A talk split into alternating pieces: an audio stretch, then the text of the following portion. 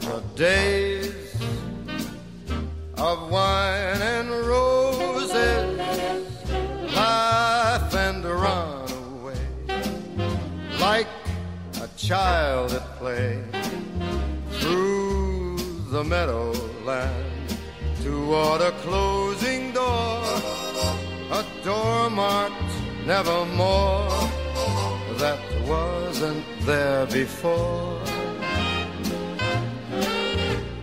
The lonely night discloses just a passing breeze filled with memories of the golden smile that introduced me to the days of wine and roses and you.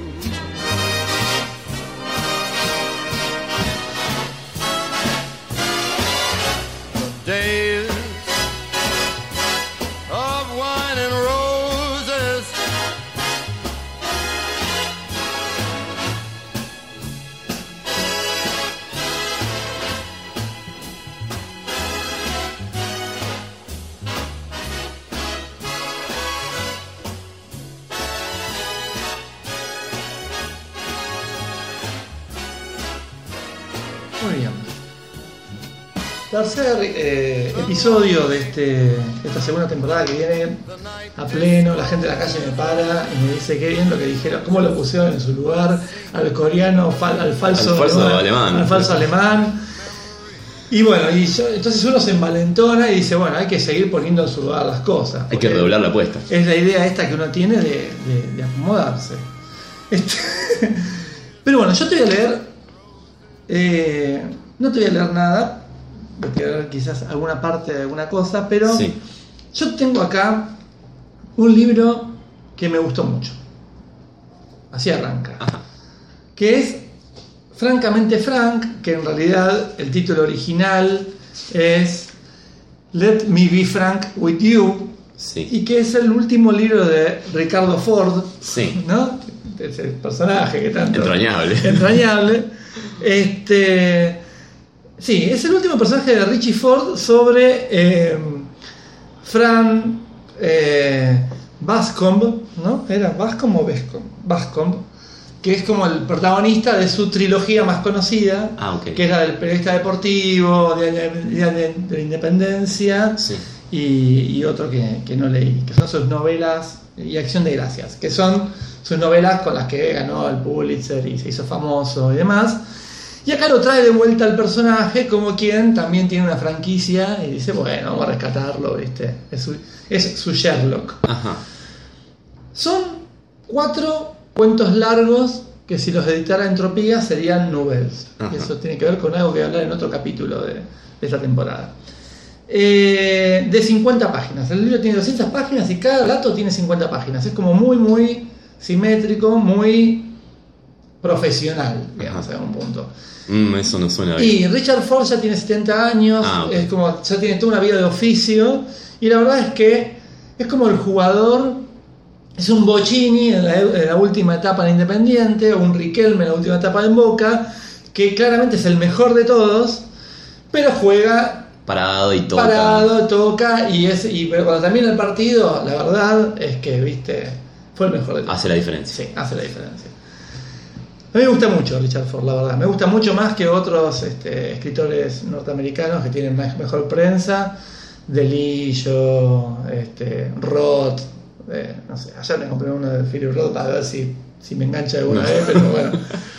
Pero Ricardo, no sé, tiene esta cosa que él es del sur, viste, de Estados Unidos. Entonces es como que es del sur, pero no sé. Debe haberse querido hacer el Faulkner alguna vez, porque si sos del sur y te quieres hacer el Faulkner es como que no, no podés. Pero, pero tiene como esa cosa más de, de este personaje, al menos, más de. de, de loser, ¿viste? Un Ajá. tipo medio así como que la vida le pasa y, y no sabe. Y, y está todo el tiempo lidiando con sus torpezas, digamos. Eh, acá lo agarra al personaje ya viejo, viviendo en, en un lugar en, cerca de Nueva Jersey y, y aparece el, el huracán Sandy que arrasa con, con una parte de, de- de una bahía ahí en, la zona y la tapa de, que es una, una especie de, montaña rusa como la montaña rusa que está en el, en el Park del Super Ajá, 8, sí. la, la vieja, que está en el medio del mar. Sí. Esta foto es real y es real de las Ah. consecuencias de ese huracán. Entonces, él está siendo como una especie de jubilado que se dedicaba a la inmobiliaria, a negocios inmobiliarios y se jubiló y está en la casa. Y la mujer hizo un curso de coaching y va a ayudar a las víctimas del, Ajá. de- de- del, del huracán. Y en el- la, la mujer actual. Y en el medio, él tiene una ex que tiene Parkinson y va a vivir a un geriátrico super top del, del lugar, cer- cerca donde está él. Estás hablando del primer cuento. No, eh, pasa, esta Ah, historia pasa en los cuatro cuentos. Ah, ok, ok.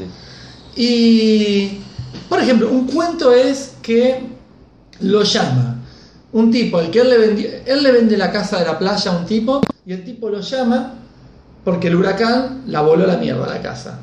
Y es como que bueno, y él siente por momentos como culpa, porque, pero también dice yo no puedo saber que se iba a volar y es como que siente ahí como algo de que qué tiene que hacer y al final va a verlo y se genera una sensación, una situación muy muy copada de odio, el tipo le dice, no, pero Frank, vos vení, dale, ayúdame porque un tipo me la quiere comprar, un usurero de estos, y quiero que estés vos porque, pero yo ya no me dedico más a eso, sí, bueno, pero vos vendiste la casa, y medio como que lo aprieta y lo, y lo afloja todo el tiempo, y eso está todo el tiempo en juego en el cuento que está buenísimo, se vuelve por momento oscurito, se van generando situaciones como que, viste, te vas haciendo la cabeza de que acaba, viste, ¿qué está pasando? La situación se vuelve muy tensa. El, el personaje dijiste que también es un hombre grande. Sí, sí, sí, sí. El personaje es un poco él, Claro. ¿no? Eh, viviendo en sus 69 años, creo que lo, ubica. Eh, el primer cuento es él yendo a la playa a ver cómo está todo volado, todo hecho mierda, y hablar con este tipo, a, a ayudarlo a, a que hable con uno de estos tipos que le querían comprar por dos mangos el terreno. Después, este, en otro cuento, va a visitar a su ex mujer al geriátrico, que le lleva una almohada antes de Navidad. Después otro cuento es que va a visitar a un amigo que está muriendo, que es el último, que para mí es el mejor de todos, está realmente buenísimo. Y así, digamos, es como él, las aventuras de Frank, siendo viejo, yendo a visitar gente. Eh, agarré y, y me metí de, a ver qué, en qué estaba él, o sea, qué, qué pensaba él sobre, ¿Sobre el libro? Sí, sobre el libro, a ver cómo se había gestado, por qué volvió a escribir sobre este personaje y todo eso. Y es yo nunca había leído ningún reportaje a, Mm. a Ford. Y me encontré con un personaje, también él. Es que es muy gracioso. Hay un perfil, un profile en, en New Yorker, donde él empieza a hablar que dice que no, que cuando vino lo del huracán, él y su mujer se sintieron muy consternados por eso, entonces decidió escribir sobre eso porque lo afectó mucho la, esa tormenta y todo eso. Cosas raras, porque el- el- la línea es más de descreimiento, un poco Mm. más cínica, ¿viste? La, la cosa. Pero está hablando y dice, no, bueno, porque dice, eh, yo creo que yo reconozco, eh, como, lo, ya, como decía Neruda, eh, eso pasó como algo que te patea el alma. Decís, citando a Neruda, como que me patea el alma. Mm, de vuelta digo, pero al es raro, te- te tenía más estima, ¿viste, Ricardo?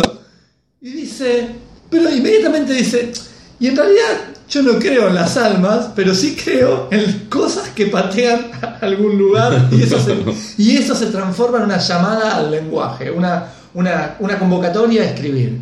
Y ahí me gustó. Pero ese juego de citar a Neruda, irte para un lado y después volver a un lugar como que está bueno, se da también en la ficción de, Ford. Y eso me gustó. Y después tiene eh, un detalle de. Él todo el tiempo pelea con esta cosa de que los periodistas le dicen, pero Frank sos vos. Y él no, no, no soy yo. Y es como que a veces sí, a veces no, y juega. Con ese momento dice, bueno, yo considero que un escritor es buen escritor cuando puede despegar sus propias cuestiones con el personaje. Si todos me están preguntando si este tipo soy yo y yo me reconozco en el tipo, soy un fracaso como escritor. Y dice, a mí me gustaría escribir ficción, escribo ficción. Entonces está bueno todo ese juego que hace. Y tiene, por un momento, este, porque le pregunta si él está orgulloso del personaje que creó, porque al final sobrevivía a su carrera literaria y todo. Y dice, el orgullo no es una figura que, que a mí me interese como escritor. En algún momento yo seguramente dije que estaba orgulloso de algo que había escrito, pero seguramente fue una exageración. Y juega a la figura clásica de la falsa modestia, Que está bien. ¿no? que, es una salida elegante ante eh, el aprieto que te pone cierta, cierto periodismo fan de que vos, de, de que vos te autohalagues. Porque te encierra en que Sí, tenés sí. que autohalagarte. Tipo, no, sí, ¿qué decía eso? Sí, estoy orgulloso, soy el mejor del mundo. Entonces dice, no, soy una mierda. Y entonces ahí ya decís, ah, sos el mejor del mundo, pero una mierda. Es una salida elegante. Este. Y después intenta. Bueno, nada, no importa. Después me enteré que iban a hacer una serie de HBO sobre el periodista deportivo, pero al final se cayó. Un puterío que uno no se entera. Volviendo al libro. Sí. eh, para mí gana en que sea. Yo leí el primer libro de cuentos de él, este, que se llama Rock Spring, y, y son cuentos así más realistas, eh, de, de- también con cierta distancia, cierta cosa de los de personajes un poco duros y, y de, y de incomunicación. Es un típico narración de cuentista norteamericano del siglo XX. Y me habían gustado mucho. Las novelas no me terminaron de enganchar, son muy largas, para mi gusto es como demasiado, demasiado de lo mismo. Y acá que haya resuelto volver con cuatro cuentos, que tienen una continuidad, pero que son cuatro historias diferentes, me parece que es un reacierto. Y, y- Y, y no para, meterse en una novela. para alguien que yo no lo leí, ¿no? Y Sí. eh, no, no tengo muchas referencias. Eh, son, son cuentos que eh, ponen más el, el- el foco como en, el- en lo argumental o en lo como, como hablábamos hace un tiempo atrás en los procedimientos. Eh, no, tienen cosas de... eh, ver, me parece que el procedimiento... O te El- te, procedimiento- te olvidas en un momento que estás leyendo literatura, que te, te puedes meter en la historia Sí, completamente. sí, sí, sí, sí, sí. Eh, De hecho, tiene algo, ahora obviamente no lo marqué y no te lo voy a poder decir, pero tiene momentos, sobre todo los diálogos son muy buenos, de, de que los personajes dicen algo y se desdicen Mm. y los hacen muy naturales. O sea, por momentos, lo, lo loco es que lo hace tan bien que ves el procedimiento. Mm. Es como una paradoja. O sea, de golpe le decís, ¿qué hijo de puta? ¿Cómo hizo esto? Que no es, viste, el personaje tipo títere que viene y enuncia Claro, algo. sí, sí.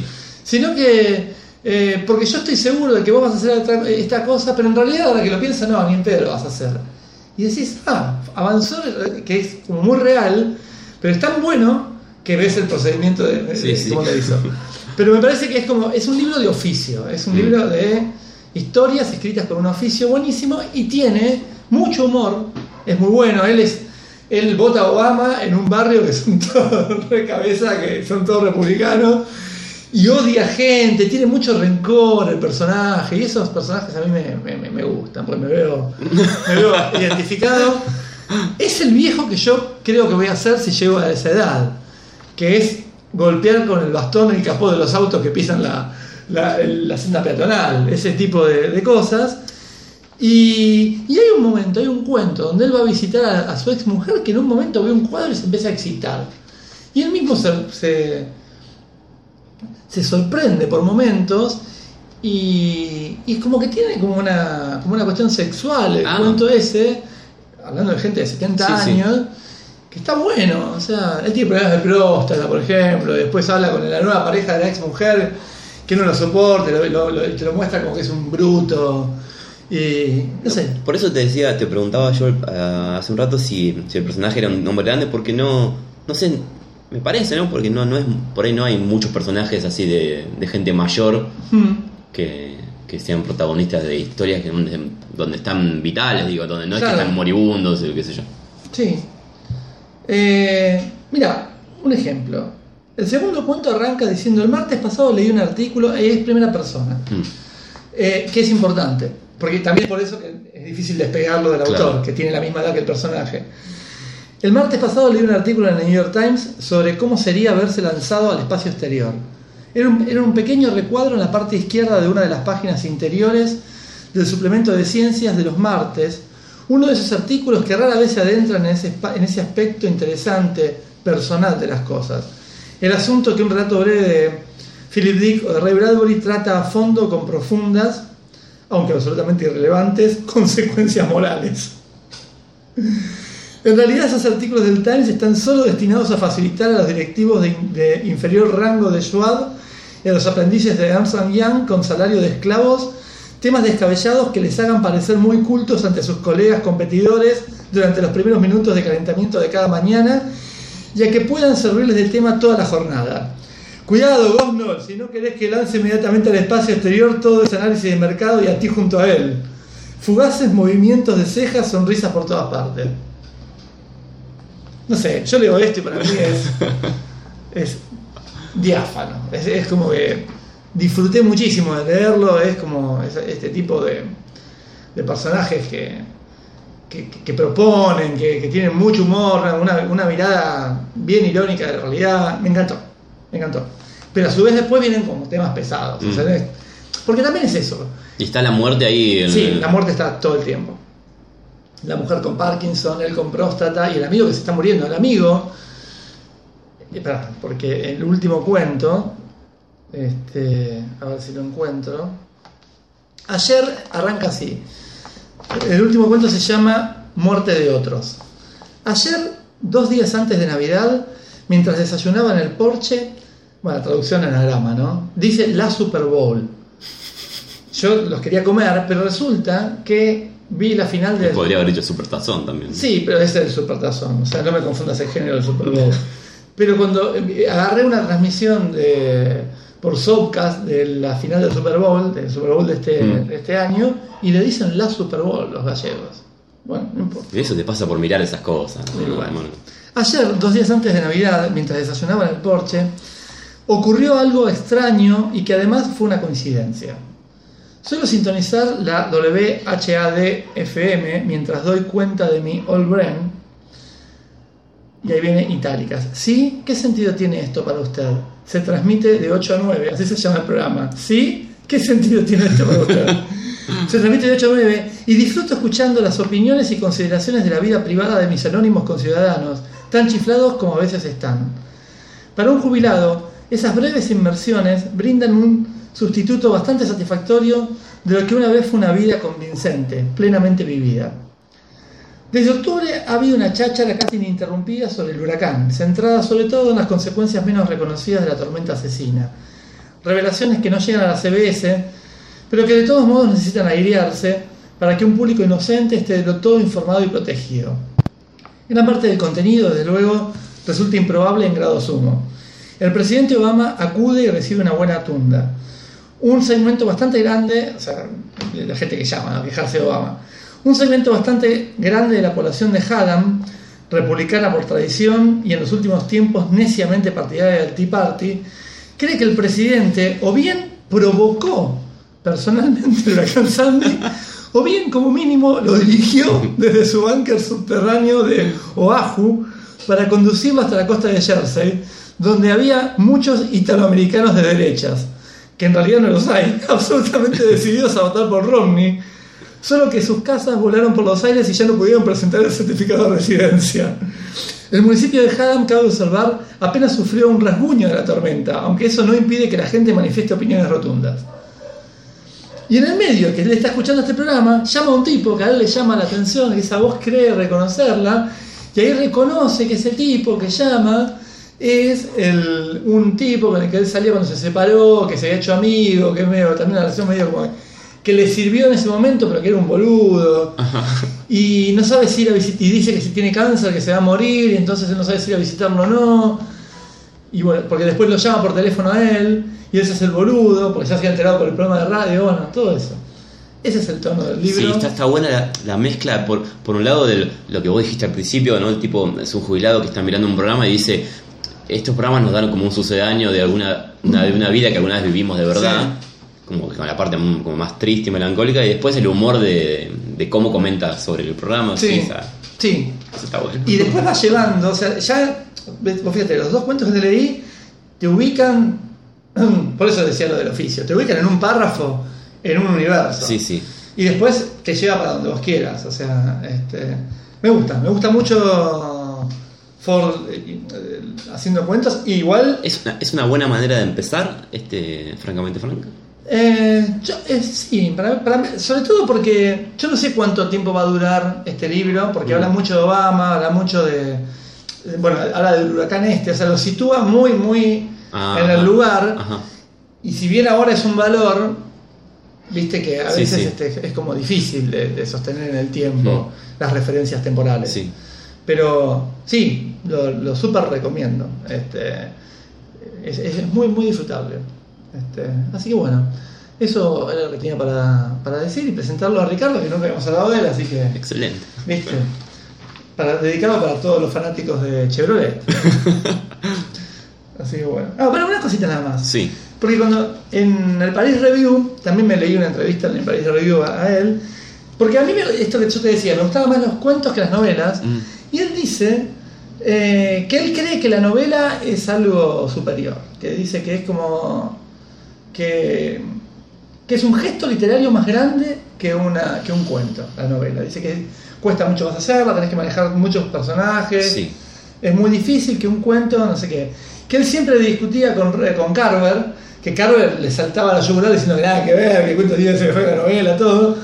Dice, pero bueno, ahora que se murió, te puedo decir un poco lo que pienso, que es que en realidad eh, dice que no compiten los géneros, porque dice que es como que compiten, es, si te pasaste, eh, dice, una semana en París, es más importante que 24 horas en Montana si lo que te pasó te cambió la vida o te, fue, eh, digamos, este, importante en ese momento como experiencia. Entonces pone eso como ejemplo de un viaje largo, de un viaje corto, y que tiene que ver con lo que te toca a vos como experiencia y todo. Pero me gustó que a Carlos, el pobre, le discutió hasta que se murió. ¿Viste? Eh, bueno, eso es como, es como divertido. Así que bueno, eso fue Ricardo Ford eh, con Francamente Frank, no, Let Me Be Frank With You. No hablamos si se podía haber hecho una mejor traducción del título. Sí, vos, vos tenías una teoría sobre eso. Eh, O ¿Cuál era la teoría que tenía yo? Eh, no, tú era tuya. Era de, eh, de un allegado Ajá. a ti. Que. ¿Cómo era? Para, había dicho que la mejor manera era. Eh, déjame ser franco con, Ah, con sí, vos. sí. ¿no? Sí. Claro. O algo, o algo Se por podría haber. Sí, pero para eso tenías que Vos cambiarle, el nombre a Franco. a Frank. Claro, y ya Pasaría a cambia, ser tenés que cambiarle tu nombre a toda la hora. Que además, además Franco no es Frank. Claro. Déjame ser Francisco con vos. Déjame ser Pancho con vos, sería la. Qué complicado. Este, para mí tiene que ser el título en inglés y ya. Porque quien va a buscar un libro de Richard Ford, eh, si le pones Let Me Be Frank With You, eh, sabe que es el libro donde está Vuelve Frank. O lo pones entre, entre paréntesis abajo, ¿no? Sí, sé francamente, coma Frank. Es muy malo. eh, además, es mal- creo que lo peor es que estamos hablando de esto porque es malo. Tiene un mal efecto. Sí. El- el- lo, lo- lo rebaja. Lo, lo- no. Pero bueno, nada, qué sé yo. Hemos visto una película con un título diferente que. Basta, chicos.